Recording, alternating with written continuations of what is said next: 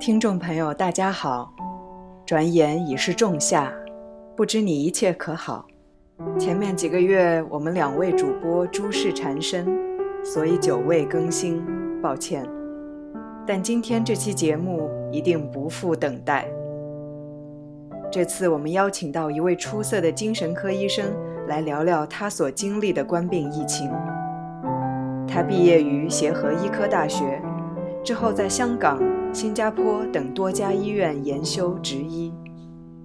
二零二零年，他在新加坡经历了这片土地上疫情的爆发，急转直下到逐渐控制。而作为精神科医生，他关注的不仅是外显的症状，更是内心的遭遇。不仅有确诊的个体，还有那些无法确诊却同样在经受这场瘟疫的无数的人。这次节目分为两期，这是上期，让我们开始吧。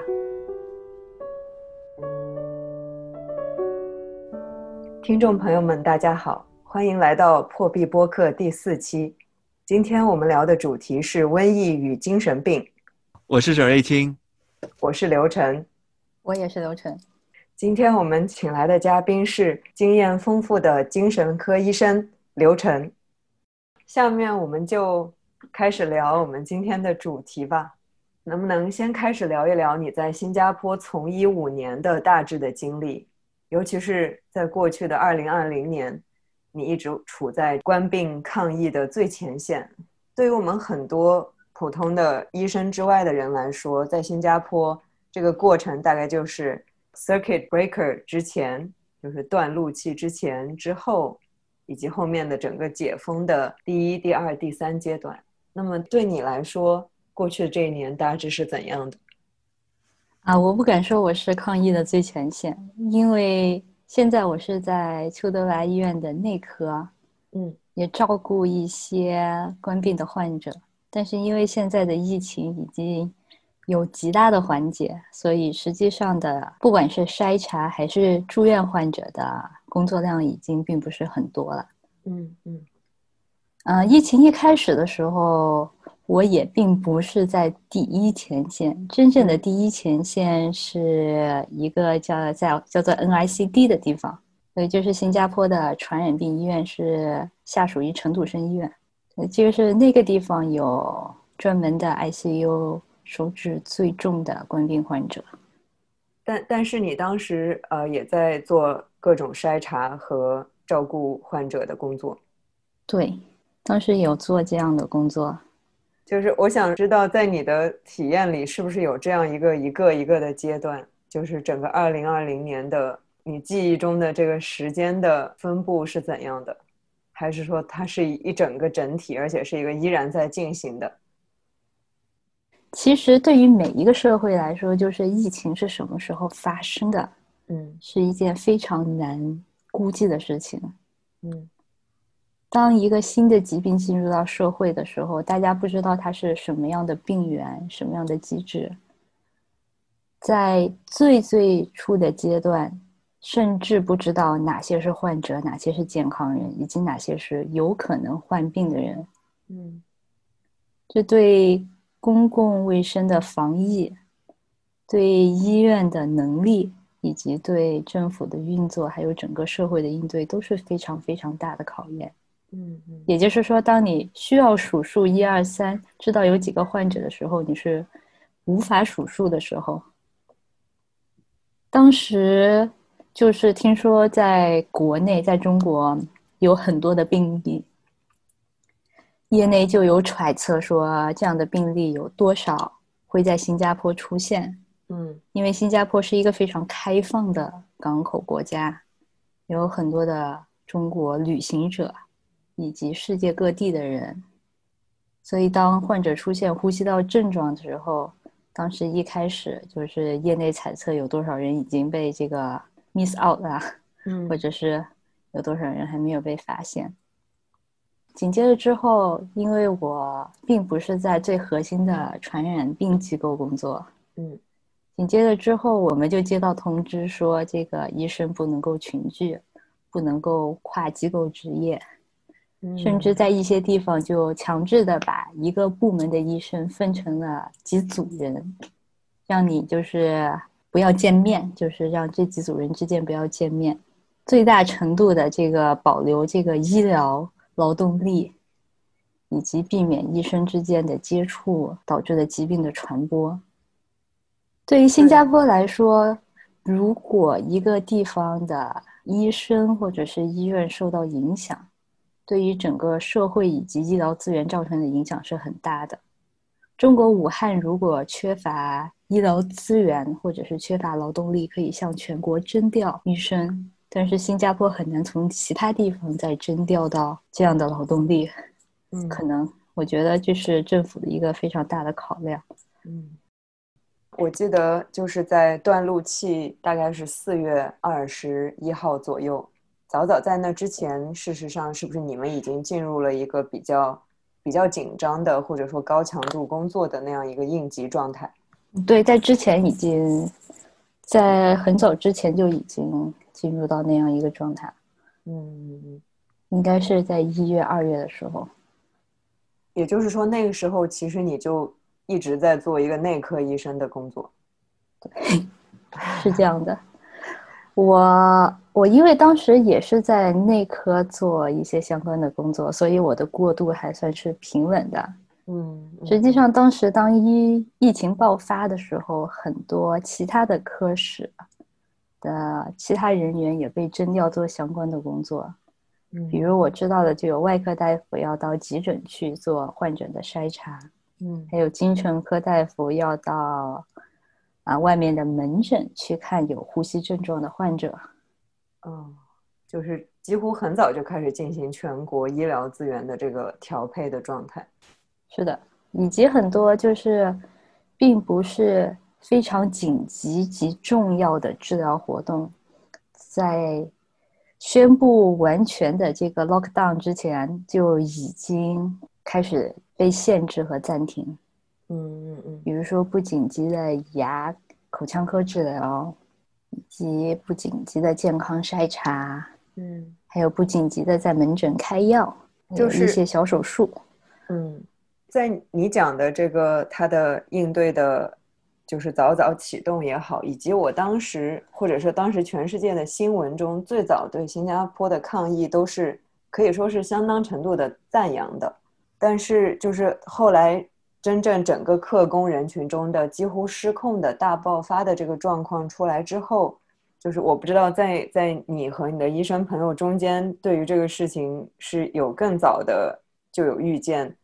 或者还还是怎么样？就是我感觉对外界的新闻媒体或者舆论来说，这里好像形成了一个巨大的反差，突然有一个反转似的一个叙事。我觉得这个反转似的叙事，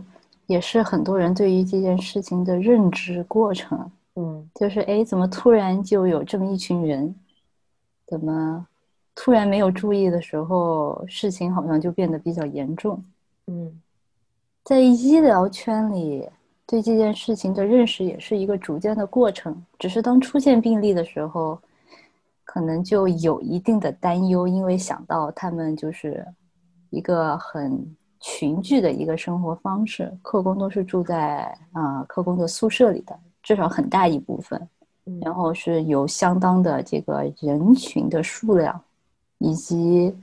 越来越多的病例开始出现的时候，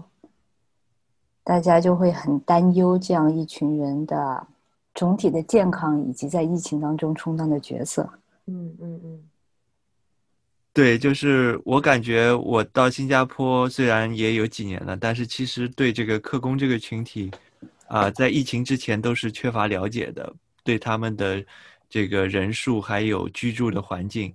呃，那个时候突然出现说客工的群聚爆发这样的一个新闻的时候，都是很震惊的。一般的这个虽然我们也会见到客工。然后我们平常也会打交道，但是实际上我们并不知道他的居住环境，比如说是集中在某某一些宿舍中，然后可能是四个人、六个人住在一个非常狭窄的空间中那样的一个情况。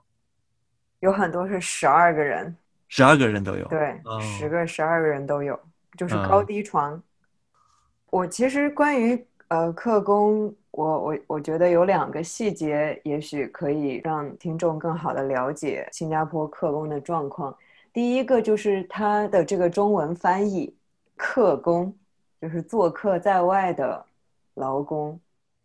它这个本身就是用来对应 “foreign” 这个就是国外的意思，因为其实这里面呃几乎全部都是拿工作签证来的国外的这这样一些，比如说在呃建筑工地或者是这个造造船的。工厂还有各种各样的这些，比如说大楼的清洗、驾驶这样一些体力的工种里面工作的这样一些务工人员，我当时看到客工，我就觉得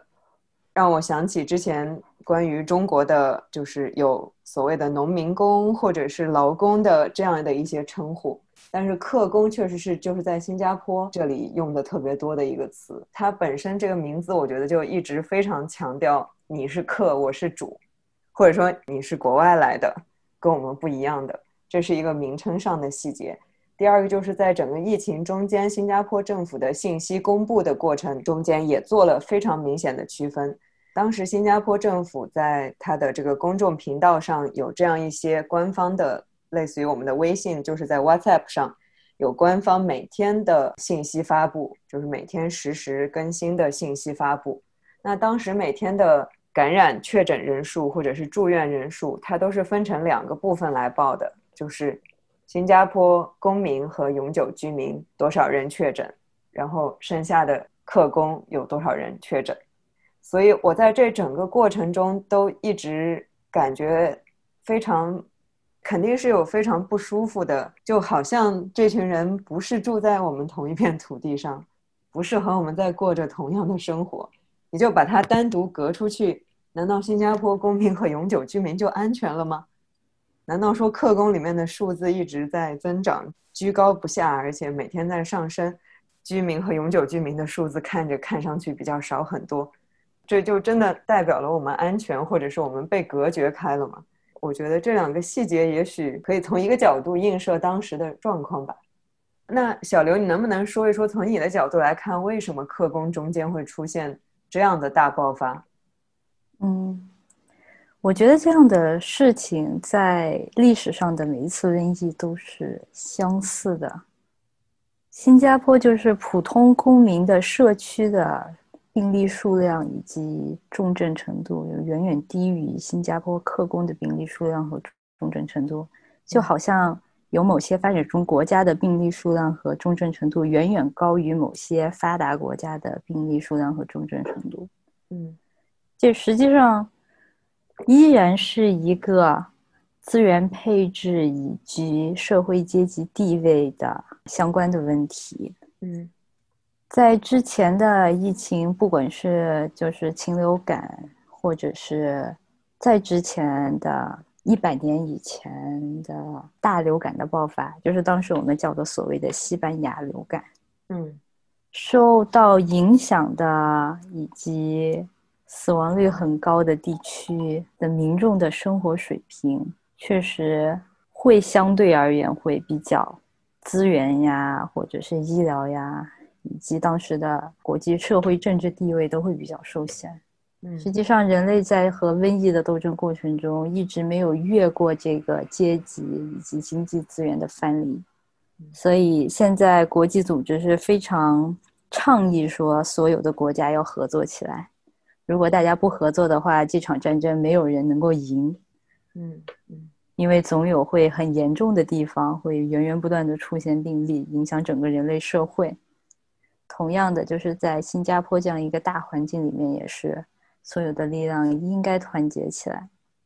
因为并不能说单纯的某一个群体过得很好，大家就能够过得很好。嗯。至于说为什么一开始没有发现客工的宿舍的爆发以及相关的严重程度，我觉得这只是相关客工问题的一个侧面反应而已，就是也许客工的其他的问题的。严重程度，或者是他们的生活上的问题，以及他们的需要，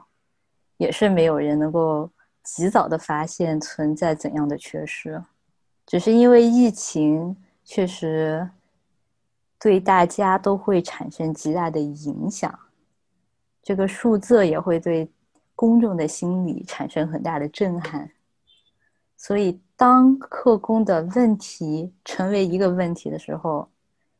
也造成了比克工的其他问题更大的影响。你能不能跟我们讲一讲当时就是在关于客工，就是确诊的客工住院的过程中？有这样一些当时在官方新闻中语焉不详的，我们几乎要去从他的字里行间去推测究竟发生了什么的这样一些客工自杀的事件。客工自杀是有报道的，嗯，我觉得新闻并不算非常的语焉不详，嗯，确实是意外身故。具体的详细的情况，嗯，我觉得确实并不是医疗的原因。或者是这位，或者是并不是因为流行疾病的原因造成的死亡，是患者在住院期间由于其他原因造成的死亡。所以，在我觉得当在当时出现这个事故之后，就是第二天就能够报道出来，并且指明这位患者是意外身故。我觉得在媒体上已经尽到了自己的责任。嗯嗯。但是至于说克宫为什么会突然，对大家而言是突然了？存在这样的心理压力，或者是说，在这样的一个情况下，选择以这样的方式来了结自己的性命，对于大家来说，可能始终是一个非常难以理解的事情。毕竟人死不能复生，我们也不知道，就是这位客工当时遇到了怎样的一种困难和挑战。但是和这位客工的同乡，或者是来自相同地方的一些人的这个交流之后。我们发现，传染病其实实际上在不同的群体里面是意味着不同的意思的。嗯，所以你能够想象，就是说在新加坡，比如说登革热这样一个病，就是由蚊子传播的一个发热的骨痛症，大家叫做骨痛症，就是时不时在社区里面有流行，然后时不时有人住院，但是很少有人死亡。但是登革热同样一个疾病，在其他的国家。比如说印度或者是一些热带的发展中国家，当患者来到医院寻求治疗治疗的时候，往往往已经是非常严重的大出血或者低血压休克的症状。所以登革热这样的一个疾病，在新加坡或者是在印度也有不同的意义。其实，在很多国家，某些热带的传染病或者是流行病，在他们的语言当中就是“我要死了”。嗯嗯，所以当。一个客工处在一个隔离的环境下，然后有人告诉他你得了一种传染病的时候，也许我们需要更多的文化敏感性来向他解释这是一个怎样的传染病，以及现在的流行是一个怎样的情况，死亡率也许并不像你想的那么高，以及提供必要的帮助。嗯。一个人个体在在 quarantine 或者说在隔离的这么一个阶段的时候，在心理上实际上发生着两个重大的变化。第一个变化叫做 isolation，就是我的日常的每天做的事情完全被打断，然后我和人的连接也完全被打断，然后每天来看我的人，因为我是一个。带菌的状态，大家都是全副武装，我看不到他们的脸。他们匆匆的来了又走了，问了我几个问题，也许没有很详尽的解释。这是一种非常的孤立的一种状态。另外一个人在被隔离的时候，面对的问题就是恐惧和不确定性。我到底得了什么病？我能不能生存下去？别人是怎么看我的？然后我家里的人还好不好？同样的，他们的家人也会受着这样的煎熬和面对这样的不确定性。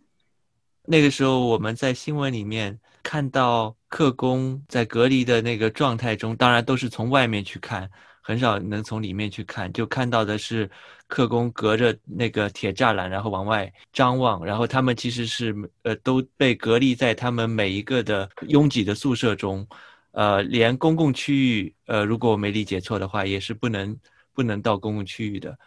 那我在想，人在那种情况下，肯定会遇到特别的压大的压力，特别是可能还有语言不通啊，对对，这个隔离的时间也会有不确定性。那除了这种非常严格的隔离，是否这是唯一的一种办法，能够从社会的角度说，能够控制这个瘟疫的传播的，这是一种唯一的途径吗？嗯，其实说到隔离的话，有非常多的级别，不管是从个体程度，还是从国家组织程度。比如说隔离有 isolation，就是说把病人、把患者放到一个单独的一个一个小隔间里。然后就是照顾他的人员要要采取相应的防疫措施，比如说呼吸道的保护、皮肤的保护，这是一个很严格的隔离的一个状态。还有 quarantine，也就是说把你限制在某一个地方，然后你需要遵从一定的规则，进行定期的检查和观察。这可能是对比较轻症的患者，或者是对疑似的病例。还有 observation 这样的，就是。你居家观察，就像嗯，从国外回来的旅行者，然后要 serve stay home notice，就是要在家里面不能够出门两周的时间，然后要进行呼吸道症状的筛查和每天报备体温。在这个级别的隔离上，一个人的社会的联系以及他的和他在自己熟悉的这个组织中的生活的方式是没有完全切断的。这是一个认为对人的精神，或者是之前的研究对人的心理负担比较小的一个方式，但社会并不是对于每一个个体都能做到这个程度，因为跟个体的本身的是否感染疾病、感染的可能性有多大，以及它本身的症状有多严重是有相当的关系的。新加坡对于社工这个社群，当它开始大爆发的时候，出于防疫的考虑，是把这个社群就是和其他的。普通的社会社群作为区别的对待，因为他们本身具有更高的风险、更高的传染性以及更高的未可知性。我觉得在社会组织和防疫上来说，这是必要的，也是理性的。防疫的一个措施是很难根据一个人的精神需求，特别是个体的精神需求来做让步的。但是在精神科学方面，我觉得我们能做的就是，当疫情开始，当这个措施需要被采取的时候。我们需要知道，就是人对疫情的一个反应，社会对疫情的反应，就好像疫情一样，它是有一个波动的，它会有一个开始，有一个猜疑，有不确定性，有急剧的一个上升，有社会的恐慌，个体的恐慌，以及渐渐的一个接受，然后开始处理，然后这些不良的情绪，然后开始采取相应的措施，以及慢慢的适应这么一个过程。所以在开始隔离的早期阶段，我认为我们其实有很多事情能够做来改善这样的一个情况，然后帮助大家应对相应的精神的挑战。啊，你刚刚说的这个，在抗疫之中，人的精神需求可能不是优先考虑的，这个对我触动确实特别大。我想起之前在新闻中说到，整个断路器就是。几乎是全社会级别的隔离，在家隔离期间，说新加坡的家暴的案件或者事件率提升了百分之十二。嗯，我不知道，由于你当时是在内科，你还有在继续关注这方面的疫情之中的人们的精神病方面的一些直接的反应。我觉得这个问题应该从两方面讲，因为家暴不一定是精神疾病。它可能是一种冲突的传递，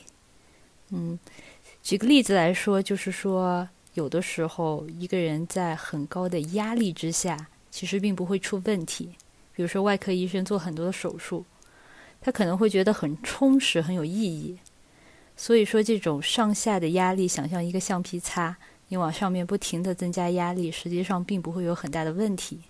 但是在这种 COVID 的特殊的社会情况之下，这种 stress 会转化成一种 strain，也就是想象一个橡皮擦，然后你开始从左右扭它，那这个橡皮擦就会很容易断裂。打比方说，在啊，这个瘟疫的情况下，大家工作不是很顺利，然后物质较之前来说收入不是很充足，但是你恰好有一个对物质要求很高的妻子，或者是有一个很容易生病的孩子，这个时候哪怕工作压力再大是没有问题的，但是你的心里是会很难受的。这种内部的冲突会制造出一种扭曲，这种扭曲。可能会以一种情绪的方式爆发出来，但是更多的在家庭的环境之下，这种扭曲会向弱者传递，在社会上也是一样的。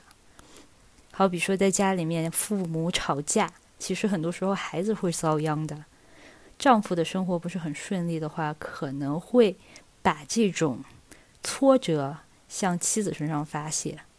所以这种冲突传递一般都是弱者遭殃。另外一个就是精神疾病的发病率，答案是是的。在这种特殊的社会情况下，很明显的研究有显示，焦虑、抑郁、强迫、创伤后应激障碍这些疾病的患病率都会增加。嗯，也很容易理解了，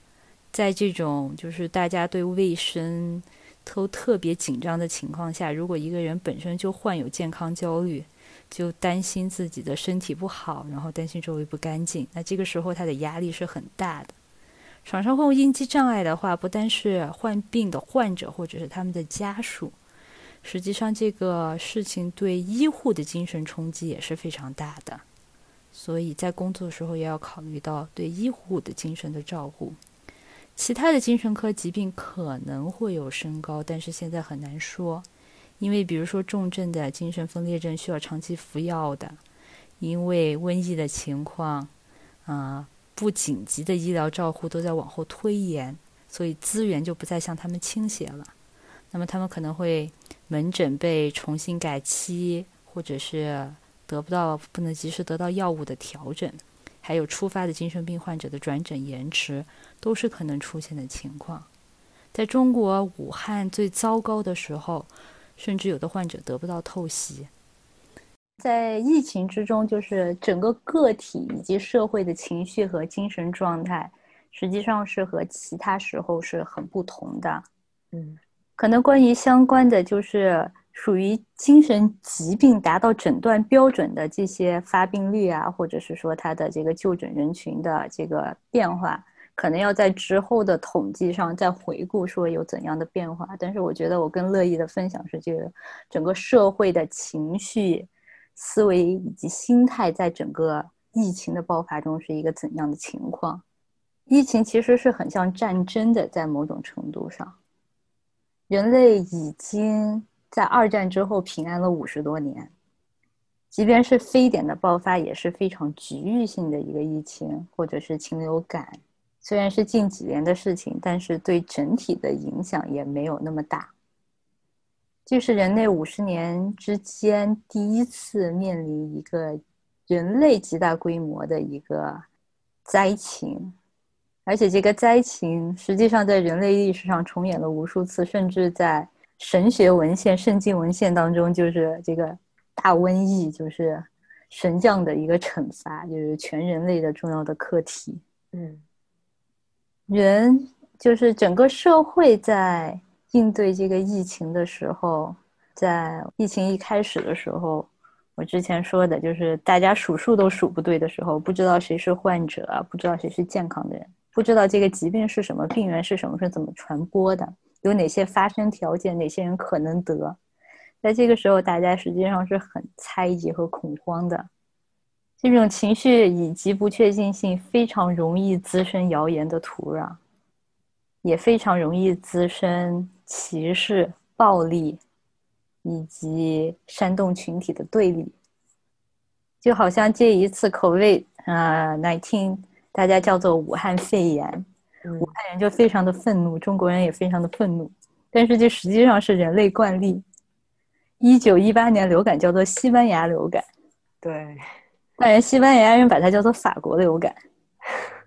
当时叫做西班牙流感的原因，是因为当时英法好像还有德国在打一战，嗯，然后因为战争，这些国家的这个流言以及社会舆论的管控非常的严格，就是出于战略意图的考虑。所以这个西班牙就先报告了，说：“哎，我们国家有这么一个严重的流感，然后死了很多人，你们有没有啊？”然后英法就跳出来说：“哎呀，就是你们那里的。”然后后来这个流感又叫做了法国流感，这是为什么？因为最后在统计的时候发现是法国的病死率是最高的。嗯嗯，法国人其实在法国受到了很大的影响，但是法国人把它叫做英国流感。为什么呢？因为是最最早是从英国在法国驻地的这个军队医院呀、士兵啊那个地方来的，所以实际上黑死病也是这样的，就是欧洲人叫做蒙古病，或者是叫做那不勒斯士兵病，大抵的就是在刚开始或者是整个发生过程中，或者是对于疫情的源头的争论上，始终是一个群体之间喋喋不休的环节。嗯。关于寻找零号病人的冲动啊，对，关于黑死病从哪里开始，或者是这个西班牙的流感从哪里开始，就是如果你做 wiki，实际上昨天我搜了 wiki，我我想知道是从哪里来的，我发现学术界权威的公认的学说就有四种，哇，这永远是一笔烂账，谁是零号病人？但是就是在于发生零号病人的这个地方，他是否应该作为一个道德的缺陷者遭到谴责，或者是惩罚，或者是承担相应的责任？我觉得确实有待商榷。我看我的患者，我是做精神科的，我经常跟他们说的一句话是：你病了，但是这不是说你错了。嗯嗯，很不幸的是，疾病和污名总是。联系在一起的，特别是这样子大规模的传染的疫病。我觉得刚刚你讲的这段关于就是在整个疫情期间人的精神状态，这这个讲讲的特别好。哦，就是人的精神状态，一个是就是关于群体的对立的，然后以及人的暴力可能会在一一定的程度上会有一些喷发。以及人的这个社会群群体，就是不同群体之间的合一性也会有所增加。嗯，我是不是讲的太抽象了？来，我重讲。没有没有没有。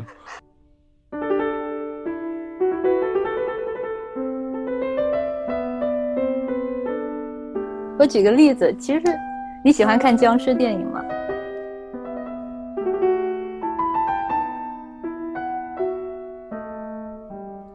听众朋友，如果你想知道瘟疫与僵尸电影《生化危机》有什么关系，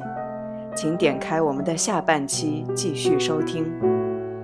也欢迎你到喜马拉雅、小宇宙、苹果播客等平台发布评论，和我们交流。